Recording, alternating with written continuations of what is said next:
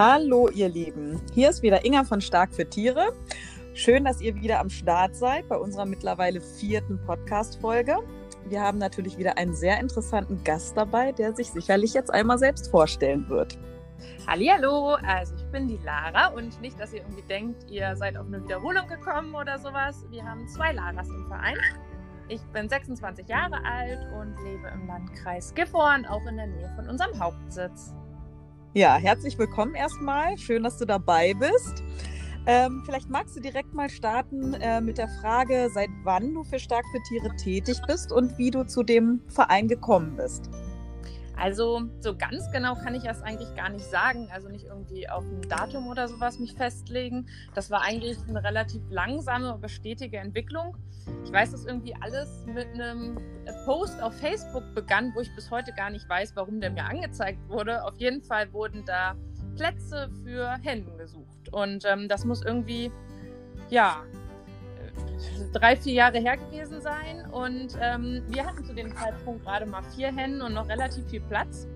Und ich konnte irgendwie gar nicht fassen, dass es einen Verein hier in der Nähe bei uns gibt, der sowas anbietet. Ähm, ja, und dann habe ich Jenny kontaktiert, bin irgendwie zwei Tage später zum Hof gefahren und habe die ersten Hennen bei ihr abgeholt und war irgendwie damals schon begeistert irgendwie von dieser Stimmung, die auf dem Hof herrschte und einfach wie professionell das alles ablief.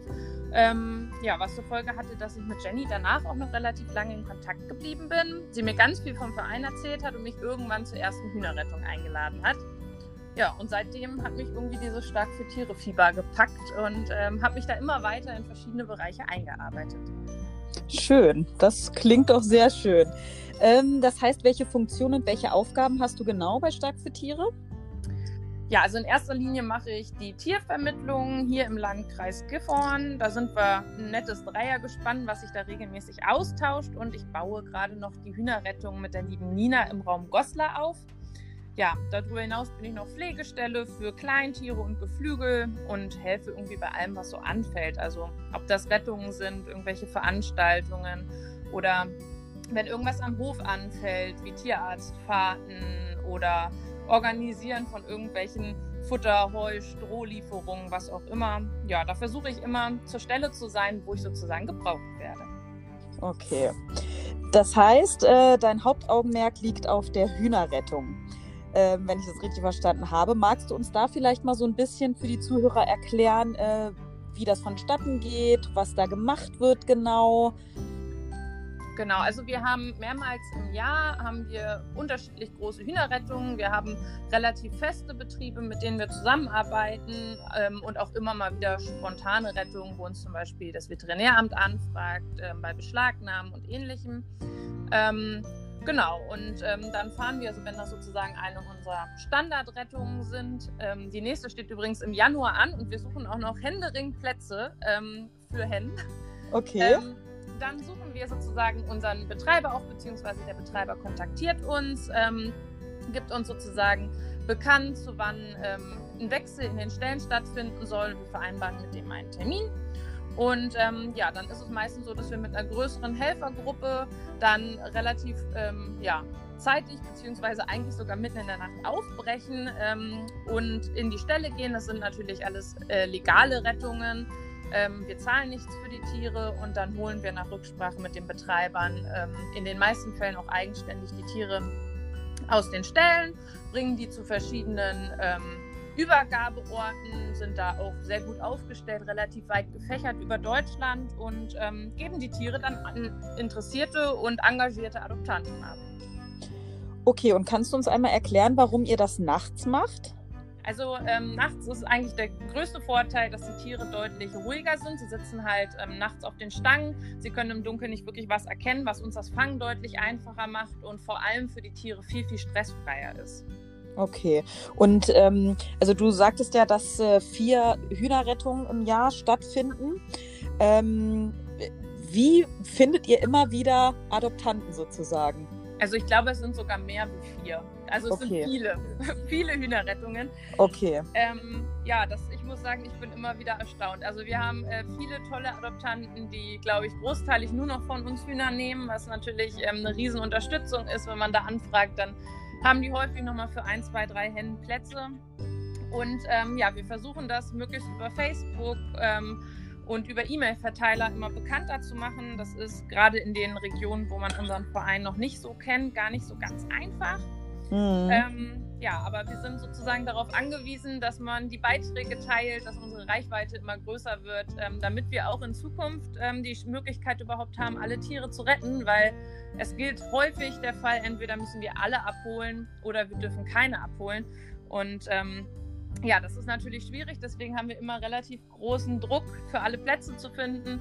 Ja, und in dieser Rettung, ähm, die jetzt im Januar ansteht, ist es auch noch ähm, sehr, sehr knapp. Also wir ähm, suchen noch Plätze für 300 Hennen und die Rettung ist schon Anfang Januar und über Weihnachten hat natürlich auch keiner Lust, sich irgendwie ähm, zu melden, weil er Tiere aufnehmen will. Deswegen mhm. sind wir mhm. sozusagen ja gerade in den Endphasen der Vermittlung. Also, ihr lieben Zuhörer, ihr habt es gehört. Wenn da noch jemand ist, der Interesse hat, der kann sich sehr, sehr gerne melden. Ähm, wer eventuell noch ein, zwei, drei Plätze hat, jeder Platz zählt, ähm, der darf sich sehr, sehr gerne bei Stark für Tiere melden, auf jeden Fall. Ja, vielleicht magst du oder wollen wir mal zu den Anfängen zurückgehen. Ähm, wie kam es denn bei dir ähm, in deinem Leben zu dieser großen Tierliebe? Kannst du da irgendwie so einen Schlüsselmoment irgendwie äh, beziffern oder ähm, ja, ist das irgendwie gewachsen mit der Zeit? Vielleicht magst du da mal erzählen. Ja, also ich glaube, irgendwie einen bestimmten Moment oder ein Geschehnis gab es nicht. Ich glaube einfach, die war schon immer da, wobei ich auch das Gefühl habe, dass sie bei vielen Kindern von Anfang an da ist. Mhm. Ähm, ich glaube, meine Mama kann ein Lied davon singen. Ich habe schon als Kind ähm, ständig rumgedrängelt, weil ich Haustiere haben wollte. Das war bei uns in der Familie gar nicht so wahnsinnig verbreitet. Ähm, irgendwann konnte ich sie dann überzeugen, dass ich glaube, so mit sechs Jahren oder so mein erstes Kaninchen gekriegt habe. Alles bei Weitem noch nicht so, wie ich mir das heute vorstelle. Aber ja, Gott sei Dank lernt man ja immer dazu. Ähm, ja, und meine Mama entdeckte auch relativ früh, dass man mich für diese Tiere begeistern kann und ähm, schickte mich zum Beispiel zum Voltigieren. Und eigentlich gab es für mich immer nur ja, dieses eine Thema, egal wo wir waren, wo ein Hund war, da war ich. Äh, suchen musste man mich dann eigentlich nie. Ähm, und das hat sich irgendwie so ja, fortgeführt. Also ähm, ich hatte immer wieder Kontakt zu den verschiedensten Tierarten. Und es war damals schon so, wenn irgendwelche Bekannten oder Freunde von uns irgendwelche Tiere loswerden wollten, das war damals in erster Linie natürlich irgendwelche Kleintiere, dann äh, mussten die halt mit zu mir, auch wenn es zu Hause dann gerne mal handfeste Diskussionen gab, warum ich denn eine uralte, verbliebene ähm, Farbmaus noch aufnehmen muss. Aber ja, okay. hatten wir dann eine Farbmaus in der Familie. Und so baute sich das dann irgendwie auf. Und ähm, ich glaube, je eigenständiger man wird und äh, je mehr man dann auch selbst entscheiden darf, je mehr mm. wurde das dann auch alles. Okay, also hat sich das quasi so langsam aufgebaut und ein erstes Tier war quasi das Kaninchen, ja? Genau. Hast du denn heute auch noch Kaninchen? Nee, also äh, nur noch welche höchstens vom Verein in Pflege, aber ähm, nee, sonst eigene haben wir nicht mehr. Okay, aber da kommen wir schon äh, zu dem nächsten interessanten Punkt. Welche Tiere leben denn aktuell bei dir? Ja, bei uns lebt aktuell unsere Hündin Emma. Das ist eine eineinhalbjährige Hündin aus dem Tierheim. Dann die zwei Katzen Elsa und Sophia. Vielleicht kennt ihr auch der eine oder andere. Die kommen bei uns aus dem Verein und sind auch manchmal noch auf der Facebook-Seite zu sehen. Ähm, und mhm. dann haben wir hier aktuell noch neun Hühner rumrennen und äh, die acht Meerschweinchenböcke, die allerdings dem Verein gehören und die hier nun in Pflege wohnen. Okay, woher kommen die Meerschweinchen? Die Meerschweinchen sind ähm, ja eine sehr große Abgabe gewesen von einer älteren Dame, ähm, die sich jetzt nicht mehr in dem Umfang kümmern konnte, wie sie das gerne wollte. Und ähm, genau, dann haben wir eine sehr große Anzahl an Meerschweinchen bekommen, die wir jetzt auf verschiedene Pflegestellen aufgeteilt haben. Und genau, da sind die sozusagen her. Und wenn du dann so als Pflegestelle agierst, stelle ich mir das immer so schwer vor, die Tiere wieder abzugeben. Äh, ist das bei dir auch der Fall oder bist du da mittlerweile dran gewöhnt? Ach ja, also ich finde es nach wie vor, wenn ich es mir eingestehe, schon immer ein bisschen schwierig. Gerade wenn die Tiere irgendwie sehr lange bei einem sind, dann bleibt es ja gar nicht aus, dass man auch irgendwie eine gewisse Bindung zu den Tieren aufbaut. Ähm, ich muss sagen, heute ist für mich wirklich ein großer Vorteil, dass ich mh, mm, ja doch auch selbst vermittel und dementsprechend schon doller auch beeinflussen kann, wo die Tiere hingehen. Und wir haben ja auch generell relativ hohe Anforderungen an ähm, Interessenten und neues Zuhause. Und ähm, ja, wir geben die halt, oder vielmehr ich gebe die dann auch nur dahin, wo ich ein relativ gutes Gefühl habe. Und ähm, in, also zuletzt habe ich es eigentlich auch immer so gemacht, dass ich die Tiere selbst auch in ihr neues Zuhause gefahren habe. Das hilft dann auch einfach enorm, wenn man sieht, wie die neuen Menschen sich auf die Tiere freuen, wie die alles liebevoll vorbereitet mhm. haben und da einfach irgendwie ein schönes Zuhause wartet. Und ja, es ist nun mal die Aufgabe einer Pflegestelle, Tiere abzugeben, ähm, weil sonst können wir einfach keine neuen aufnehmen. Und ähm, wenn da Notfälle reinkommen, könnten wir nicht handeln. Und das funktioniert natürlich nicht. Das heißt, wir sind hier nur eine Zwischenstation. Ähm, das ist uns bewusst, aber es macht es nicht unbedingt immer leichter. Ja, das glaube ich. Ist dir denn das schon mal passiert, dass du ein Tier nicht mehr abgeben konntest oder? Also bisher äh, haben wir alle abgegeben, wobei einige auch in der Familie bzw. Freundeskreis geblieben sind. Ähm, das hat mich immer dolle gefreut, wenn sich da was ergeben hat. Ähm, die einzigen, wo ich so ein bisschen versagt habe, waren äh, die Katzen Elsa und Sophia. Also ich habe eigentlich ein Foto gekriegt, wo es hieß, die vermitteln wir jetzt. Und ähm, ja, dann saß ich im Wohnzimmer und habe gedacht, nee, ich glaube, die vermitteln wir nicht mehr. Ich glaube, die ziehen zu uns. okay. Aber ähm, die waren vorher nicht hier in Pflege. Das war eher so Liebe auf den ersten Blick auf einem Foto. Okay, und es kommen auch alle Tiere untereinander miteinander klar, ja? Äh, ja, also alle, die hier bei uns drin leben, kommen wunderbar klar. Ähm, wir hatten, also die Emma und äh, die Katzen sind wirklich wahre Freunde geworden. Und ähm, Gott sei Dank haben wir auch das große Glück, dass Emma mit unseren Hühnern gar keine Probleme hat, was mich immer wieder erstaunt, weil sie eigentlich einen relativ ausgeprägten Jagdtrieb hat. Aber ja, das hatten wir ganz zu Beginn, als sie mal zum Probewohnen hier war, schon mal die Probe aufs Exempel gemacht und äh, den Hund in Hühnerstall gestellt und äh, festgestellt, dass sie wohl wusste, dass das dazugehört, wenn man hier einziehen möchte. Sehr schlauer Hund. Ja, genau. Und äh, es ist wirklich gar kein Thema. Die läuft zusammen mit denen im Garten. Das Einzige, was so ein bisschen Probleme sind, sind Kleintiere. Ähm, deswegen leben bei uns die Meerschweinchen und Kaninchen und was auch immer dann in Pflege kommt. Ähm, auch in einem extra Raum, beziehungsweise aktuell die Meerschweinchen bei uns im großen Gartenhaus, damit Emma da nicht ganz so nah dran kommt. Da möchte ich meine Hand dann nicht für ins Feuer legen. Ja, okay, das verstehe ich natürlich. Ja, dann würde ich ganz gern zu der Emma noch mal ein bisschen was wissen. Das ist ja ein sogenannter Kampfhund und äh, in unserer Gesellschaft äh, genießen diese Hunde ja nicht den besten Ruf und ähm, da wäre mal meine Frage an dich, spürst du das im Alltag, ähm, dass dir da irgendwie Ablehnung entgegenkommt von anderen Menschen? Ah, ja, also das ist wirklich ein bisschen schwieriges Thema. Also Emma scheint, so ganz sicher wissen wir das nicht, aber eine Emsterfindin zu sein, auf jeden Fall vereint sie körperlich alle Merkmale, die man irgendwie von diesem Phänotyp Kampfhund irgendwie ja, darunter versteht. Und ähm, das führt schon dazu, dass wir auffällig viele Blicke bekommen. Also ähm, man merkt häufig, dass man richtig abgescannt wird und ich frage mich immer, was da in den Köpfen abgeht, aber es scheint eine Art von, passt das Menschenbild irgendwie hm, zu dem, zu dem, was die Menschen sich im Kopf zu diesem Hund vorstellen. Mhm. Und ähm, ich muss sagen, dass die Reaktionen einfach sehr extrem sind in alle, in alle Varianten. Also ähm, ich habe hier auch viel mit anderen Hunden zu tun. Mein Vater hat einen Labrador, meine Großeltern hatten einen Dackel. Ähm, ich war immer mit Hunden unterwegs und das habe ich bisher nie erlebt. Also wir werden in alle Richtungen angesprochen. Wir werden ähm, häufig angesprochen von Menschen, die sagen, sie freuen sich wahnsinnig, dass man diese Hunde mal wieder präsenter erlebt. Ähm, wir gehen mit Emma halt sehr öffentlich um. Sie ist bei vielen Vereinsveranstaltungen mit. Ähm, wir sind mit ihr im Restaurant, wir sind mit ihr im Urlaub und ähm, wir verstecken sie halt nicht. Sie ist einfach da und ähm, das, äh, da werden wir schon häufiger angesprochen, dass es für viele gar nicht mehr so üblich ist, dass man gerade mit diesen Hunden so ja, öffentlich, glaube ich, umgeht und dass das auch ein bisschen weniger wird für viele. Ähm, das ist die eine Hälfte und die andere Hälfte, wo man ganz klar offenkundigen Hass spürt. Also es geht dann los mit Menschen, die die Straßenseite wechseln. Ähm, wenn es wirklich schlecht läuft, dann wird man auch mal beschimpft oder es gab auch mal Situationen, wo ein Pärchen neben uns fluchtartig das Restaurant verlassen hat und sich danach beim Chef beschwert hat und nicht wegen einem Hund. Das könnte ich alles irgendwie noch nachvollziehen. Ähm, wir hatten in diesem Restaurant zig Hunde. Es ging einfach darum, dass sie diese Rasse hatte und diese Menschen dachten, allein ihre bloße Anwesenheit stellt irgendeine Gefahr für diese Person dar. Okay. Und ähm, ja, wenn man überzeugt von seinem Hund ist und ja, diesen Hund halt auch einfach liebt, äh, dann geht einem das halt irgendwie schon nahe. Und ähm, das ist nicht immer so ganz einfach. Das, ähm, mm. so. das kann ich natürlich am besten nachvollziehen. ähm, ja, das glaube ich dir. Und ähm, vielleicht erzählst du noch mal kurz, wie du zu Emma gekommen bist. Ja, zu Emma kam ich äh, durch ganz viel Zufall. Ich glaube, wie es auch oft im Tierschutz ist, äh, der eine kennt wen, der andere kennt wen und irgendwann wird man angesprochen, oh, da sitzt im Tierheim ein Tophund. Ähm, wir wissen, dass die das unfassbar schwer haben wird, weil sie der falschen Rasse angehört.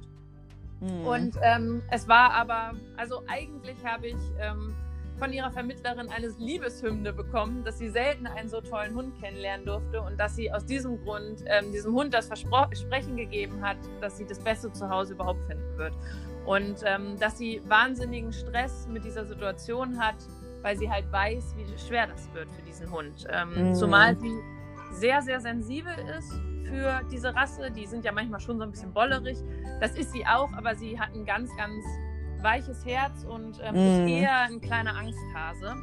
ja. Und ähm, das macht es halt gerade schwierig, weil viele halt vom Äußeren auch aufs Innere schließen. Und ähm, sie hatte ganz große Bauchweh damit und hat mich eigentlich nur in so einem Nebensatz, als ich meine Pflegekaninchen von Stark für Tiere zu ihr in Kurzzeitpflege gebracht habe, weil ich in Urlaub gefahren bin, ja. hat sie mich angesprochen und meinte, ob ich nicht irgendwen kenne, der einen Hund sucht. So, wir haben keinen Hund gesucht. Das gleich vorweg. Ähm, und ich habe gesagt, oh, ich weiß nicht so recht und ah, ich höre mich mal um. Und dann meinte sie, weißt du was, fahr doch bitte einfach mal ins Tierheim und guck sie dir an. Du, also Hauptsache, du gehst mal mit ihr Gassi. Ich freue mich einfach schon, wenn die da einfach mal aus dem Zwinger kommt. Ja, und so sind wir mit ihr Gassi gegangen. Ich glaube, ein Dreivierteljahr lang. Immer okay. wieder. Und ähm, ja, und irgendwann ist dann die Entscheidung gefallen, ja, wir haben zwar keinen Hund gesucht, aber wir haben wohl einen Hund gefunden und sie wird einziehen. Oh, schön. Und ähm, das heißt also, für euch gab es jetzt nicht diese Rasse irgendwie als Barriere oder so. Ihr habt das nicht irgendwie als Hindernis empfunden, sondern ihr habt gesagt, wir finden den Hund an sich toll vom Charakter her und äh, egal, was da jetzt auf uns zukommt. Ich weiß ja nicht, ob ihr irgendwelche ähm, Sachkundenachweise und dergleichen machen musstet. Vielleicht kannst du da noch mal was zu sagen. Ja, also ähm, ehrlich gesagt war mir am Anfang gar nicht so hundertprozentig bewusst, um was für eine Hunderasse es sich überhaupt handelt. Also ähm, mhm. ich bin da so ein bisschen hingefahren. Sie kam aus dem Auslauf auf mich zu und ich dachte sogar in diesem Moment, ach du Kacke, hat die einen großen Kopf. ähm, ja, dann wurde äh, nach und nach das so ein bisschen klarer. Es ist nicht wirklich nicht so, dass ich mich jemals mit so einem Hund mal gesehen habe. Also ähm, man hat ja schon irgendwie so eine Vorstellung. Mir war klar, irgendwann möchte ich einen Hund, aber in meiner Vorstellung war das eigentlich nicht so ein Hund. Mhm. Aber sie passte vom Charakter eins zu eins zu uns. Und ähm, das war das, was uns wirklich an diesem Hund ähm, total überzeugt hat. Und ähm, ja, wir haben das auch keine einzige Sekunde bereut. Ähm, ja, wir haben hier in Niedersachsen äh, ziemlich viel Glück, weil mhm. ja, diese typischen Rasselisten sozusagen abgeschafft wurden. Ähm, inzwischen richtet sich hier die Gefährlichkeit eines Hundes nach Vorfällen. Also auch ein Dackel oder ein Labrador kann hier in Niedersachsen als gefährlich eingestuft werden, wenn es zum Beispiel mal einen Beißvorfall oder ähnliches gab. Ähm, aber heute werden in Niedersachsen nicht mehr pauschal bestimmte Rassen als gefährlich eingestuft, was für mich sehr, sehr erfreulich ist. Ähm, das äh, gab, glaube ich, auch etliche wissenschaftliche Studien dazu. Da bin ich allerdings ähm, gar nicht so der Fachmann, der sich halt mit diesen ähm, gewissen Beistatistiken und der Gefährlichkeit gewisser Hunderassen auseinandersetzt. Und irgendwann kam man wohl zu dem Ergebnis, dass man einfach nicht von der Rasse auf die generelle Gefährlichkeit ähm, schließen kann. Deswegen wurden diese Rasselisten in Niedersachsen sehr, sehr schnell abgeschafft. Mhm. Ähm, das ist für uns jetzt hier ein Riesenvorteil. Das heißt, ähm, wir müssen ganz normal den typischen Hundeführerschein, Sachkundenachweis, den inzwischen alle Neuhundehalter machen müssen, ablegen. Ähm, und sonst kommt sozusagen nicht mehr auf uns zu, außer dass uns halt klar war, wir werden mit der Reaktion der Gesellschaft leben müssen. Wir werden viel Aufklärungsarbeit leisten müssen, gerade weil zu dem Zeitpunkt halt auch schon klar war, dass sie uns zu diesen ganzen Vereinsveranstaltungen, sei es Laternenumzug, viele Kinder und so weiter, begleiten wird und dass da sicherlich besorgte Fragen kommen werden. Und auf der anderen Seite natürlich, ähm, wenn man darüber nachdenkt, mit Hund in Urlaub zu fahren oder ähnliches. Und für uns kommt halt nicht in Frage, die Tiere, also den Hund hier zu lassen. Manche Tiere muss man ja leider hier lassen. Ähm, dann ist man natürlich wahnsinnig eingeschränkt mit diesen Rassen. Also ähm, da muss man schon doller aufpassen. Eigentlich, ja, wenn man wirklich auf Nummer sicher gehen will, wir haben für sie leider auch keine Zuchtpapiere in dem Sinne. Das macht zum Beispiel auch die Einreise in Kroatien oder sowas schwer. Ähm, aber mit dem normalen EU-Heimtierausweis und der Rasse sollte man schon in erster Linie, glaube ich, in Deutschland bleiben. Mm, das denke ich auch. ähm, Gibt es denn da äh, spontan Vorurteile, mit denen du gerne aufräumen würdest, was diese Rassen angeht oder diese Rasse?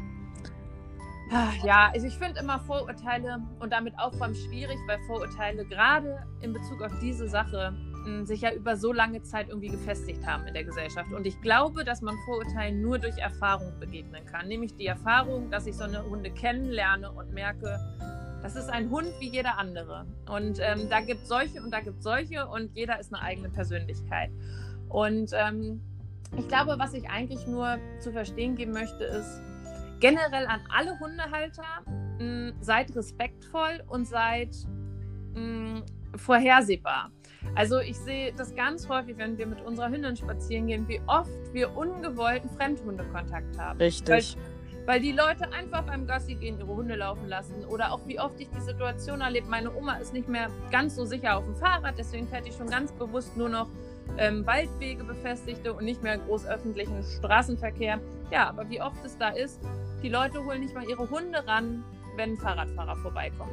Immer mit dem Satz, ja, der tut nichts, ja, der muss nichts tun. Es reicht ja schon, dass sich jemand unwohl fühlt. Und das mm. ist mhm. unabhängig von der Rasse. Ich finde, dass Menschen, die diese Rasse halten, da vielleicht auch nochmal, gerade aufgrund dieses Rufes, ähm, nochmal mehr Verantwortung tragen. Aber ich finde, das gilt für alle. Und da kann ich immer nur an alle Hundehalter appellieren. Seid respektvoll, nehmt Rücksicht und passt auf euch und die Tiere auf. Ähm, und gleichzeitig kann ich an alle anderen Menschen nur appellieren, so ein bisschen auch aufs Bauchgefühl zu hören. Also wenn ich ein Mensch-Hundepaar sehe, was entspannt und kontrolliert irgendwo lang geht, dann gibt es keinen Grund, die Straßenseite zu wechseln. Und wenn ich mir über irgendwas unklar bin, dann soll ich doch einfach fragen und nicht komische Sprüche klopfen oder im Nachgang irgendwas drehen, sondern einfach mhm. mal das Gespräch suchen. Ich glaube, das würde schon ganz viel ausmachen. Und dann kann ich eigentlich nur einladen, ja, dass die Menschen den Kontakt suchen und ähm, kennenlernen und entdecken und Fragen stellen. Und ich glaube, dass dann mit der Zeit sich Vorurteile auch abbauen können. Ja, das hast du sehr schön gesagt. Das sehe ich ganz genauso. Ähm, ja, es ist immer schwierig, wenn die Leute sich ihre Meinung aus den Medien holen ähm, und selber gar nicht in Kontakt gekommen sind, jeweils mit so einem Tier. Ich äh, sage auch immer, ich lade euch gerne herzlich einmal zu mir nach Hause ein äh, für ein paar Stunden oder gerne für einen Tag und ich bin mir ganz sicher, ihr geht hier raus und sagt, was für ein toller Hund, ne? Also was für ein herzliches Tier und ähm, ja, aber dafür müssen die Leute dann auch erstmal offen sein, ne? Ähm, genau. Ja, das ist, glaube ich, das Wichtigste. Also ich muss sagen, wir haben hier auch bei mir in der Familie war das nicht so, dass die sich wahnsinnig gefreut haben, als mhm, um die bei Ecke mir kam. auch. ja, als ich um die Ecke kam und meinte, ach, herzlich willkommen übrigens, wir gehen jetzt immer mit einem American Staffordshire spazieren und ähm, ich glaube, die zieht hier ein.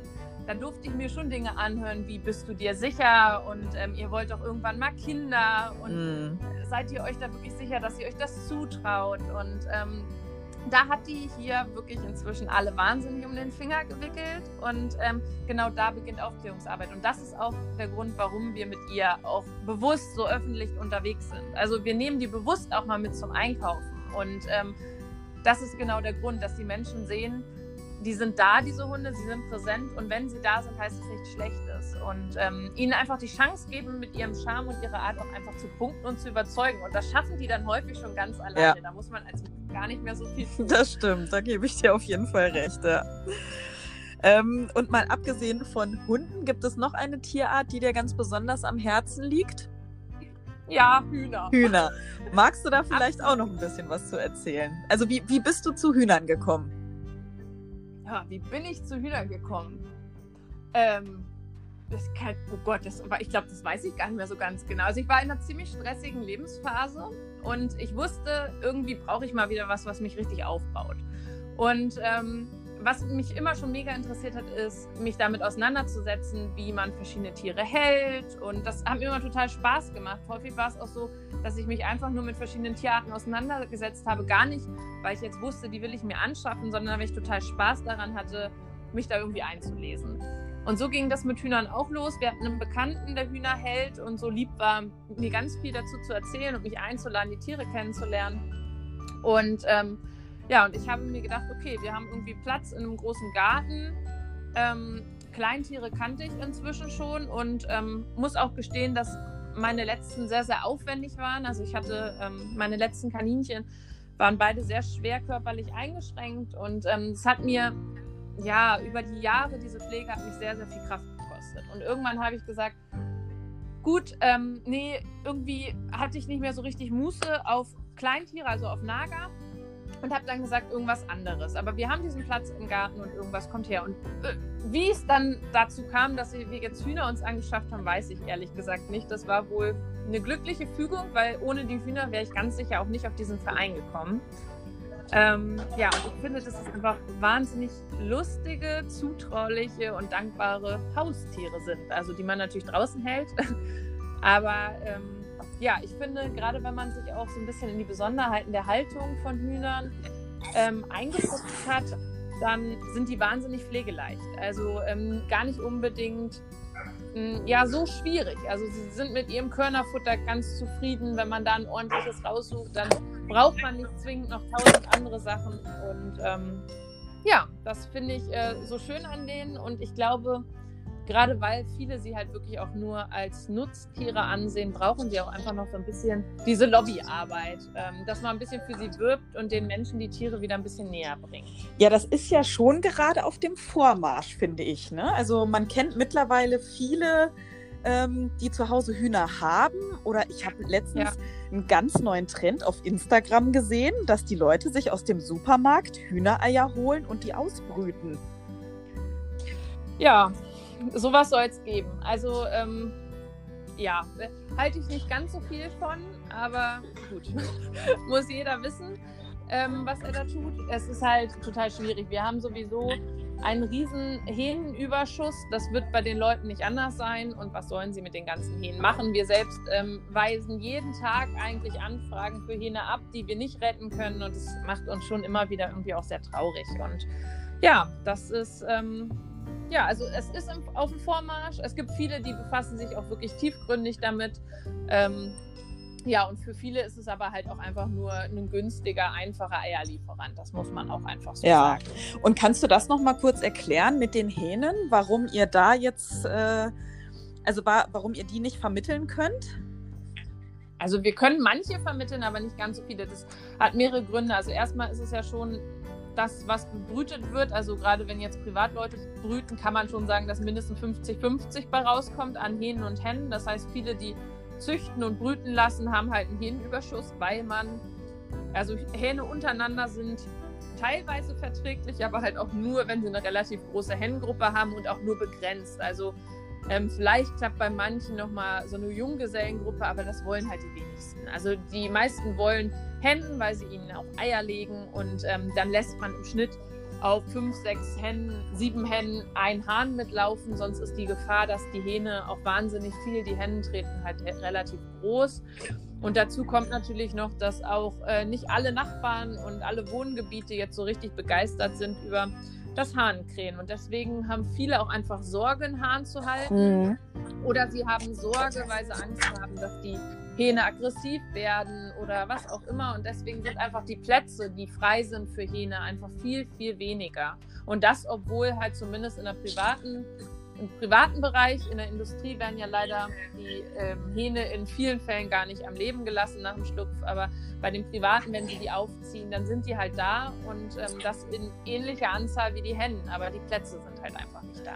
Okay, ich glaube, das ist halt wirklich auch vielen nicht bewusst, ne? Ähm, wie das abläuft und dass die äh, Hähne quasi letztendlich in der Industrie auch gar keine Chance haben, ne?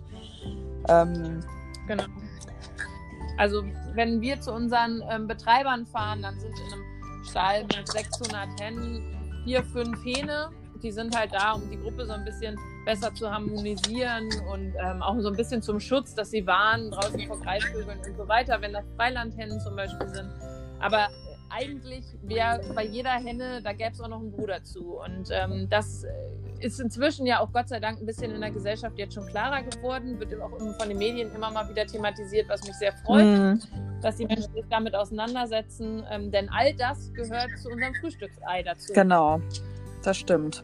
Ja, da ist noch ein, ein langer, langer Weg äh, an Aufklärungsarbeit nötig, aber ähm, man hat schon das Gefühl, dass sich das immer weiter verbreitet und in den Köpfen auch ähm, dass das den Leuten in den Köpfen halt klar wird, ne? dass, äh, dass da doch etwas mehr dran hängt als einfach nur das Früh Frühstücksei auf dem Teller. Ne? Ja, genau, Gott sei Dank. Ja. Ähm, erzähl uns doch mal von deinem schönsten äh, Moment im Tierschutz und deinem schlimmsten Moment im Tierschutz. Oh, ich glaube, da gab es schon einige. Also wenn ich jetzt mal kurz überlege, ähm, was ich immer wieder wahnsinnig schön, aber auch gleichzeitig schockierend finde, sind unsere Hühnerrettungen. Also ähm, ich finde immer dieser Moment, wenn wir die Stalltür öffnen, einfach diese Masse an Tieren, diese Gerüche, die einem da entgegenkommen. Teilweise bei manchen ähm, Rettungen auch der schlechte Zustand der Tiere, natürlich nicht bei allen. Aber ähm, dann schockiert mich das schon immer wieder. Und gleichzeitig freue ich mich wahnsinnig, wenn dann so ein, zwei Tage vergehen und langsam die schönen Bilder aus den neuen Zuhause eintrudeln. Ähm, ich finde, das sind wahnsinnig dankbare Momente, wo man ganz arg sieht, ähm, was man sozusagen geleistet hat und dass sich für dieses jeweilige Tier einfach gerade das ganze Leben gewandelt hat. Ähm, ein ganz besonderer Moment, der mir im Gedächtnis geblieben ist, weil ich ihn mh, hm, wahnsinnig extrem fand und auch ähm, in der Form noch nicht wieder erlebt habe, war eine Rettung hier in der Region. Da wurden wir von Nachbarn zu einem Gelände gerufen, ja, was glaube ich schon diesem, ich nenne es jetzt mal Klischee-Messi-Gelände. Also ähm, es ist ja an sich eine Erkrankung, in welcher Form die da jetzt vorlag, kann ich nicht beurteilen. Aber ähm, ein sehr großes Gelände, sehr zugemüllt, ähm, sehr runtergekommen, ähm, sehr verramscht.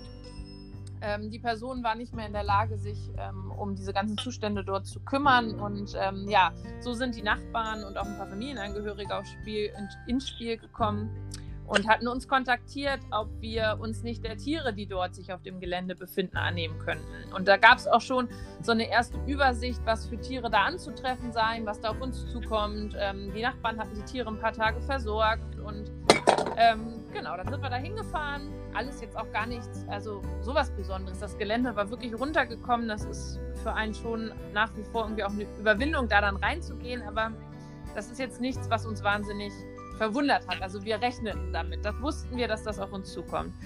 Und ähm, dann ist es bei uns immer so, dass wir zum Schluss, egal ob das jetzt Rettungen von Hühnern sind und an die Stelle oder halt irgendwelche Orte, wo wir hingerufen werden, wir gehen zum Schluss immer alle Gebäude und alle Ställe nochmal ab, damit wir sicher sind, dass wir niemanden vergessen haben. Und so war es auch in dem Fall. Wir waren irgendwie durch, haben alle Tiere, mit denen wir auch rechnen sollten, haben wir zusammen gehabt und dann sind ähm, die andere Lara und ich noch einmal in einen Raum rein, der total zugemüllt war, in dem ganz viele Aquarien standen. Und ähm, diese Aquarien habe ich, also sowas habe ich noch nie gesehen, Gott sei Dank. Das Wasser war einfach nur noch schwarz. Man konnte nichts mehr sehen, gar nichts. Und ähm, ja, es roch fürchterlich, ganz gruselig. Wir haben dann unsere Handykameras angemacht, äh, damit wir ein bisschen mehr Licht hatten und ähm, ja, haben uns diese Aquarien ähm, vorgenommen, um sicher zu sein, dass da nichts mehr drin ist, was lebt. So, erste Aquarium.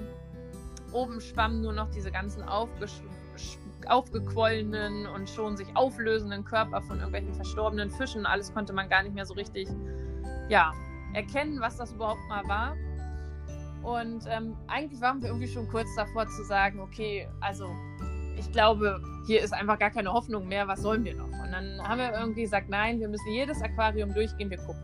Und in manchen Aquarien konnte man kaum irgendwas erkennen. Da haben wir dann noch mit so kleinen Keschern drin rumgekeschert. Und ganz am Ende des Raums, direkt am Fenster, stand auch noch ein Aquarium. Von weiter weg sah es genauso aus wie alle Aquarien davor, wo wir leider gar nichts Lebendes mehr finden konnten. Ja, und beim genaueren Hinschauen mussten wir dann feststellen, dass in diesem Aquarium wirklich noch zwei Schildkröten waren.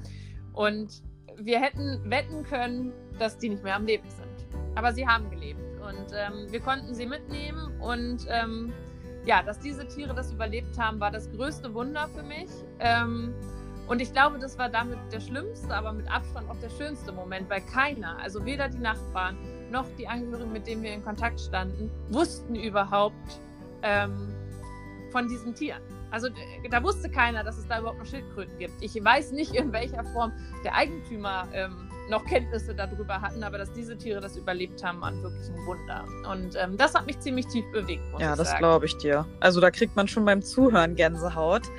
Ähm, das ist natürlich total schön, dass, dass diese Tiere dann noch gerettet werden konnten. Ähm, ja, was den Fischen davor in den Aquarien äh, ja leider nicht so erging. Ähm, ja, so nah liegt dann Freud und Leid irgendwie beieinander. Ne? Und das dann so direkt vor Augen geführt zu bekommen, ist natürlich nicht gerade eine schöne Erfahrung. Ähm, das kann ich absolut verstehen.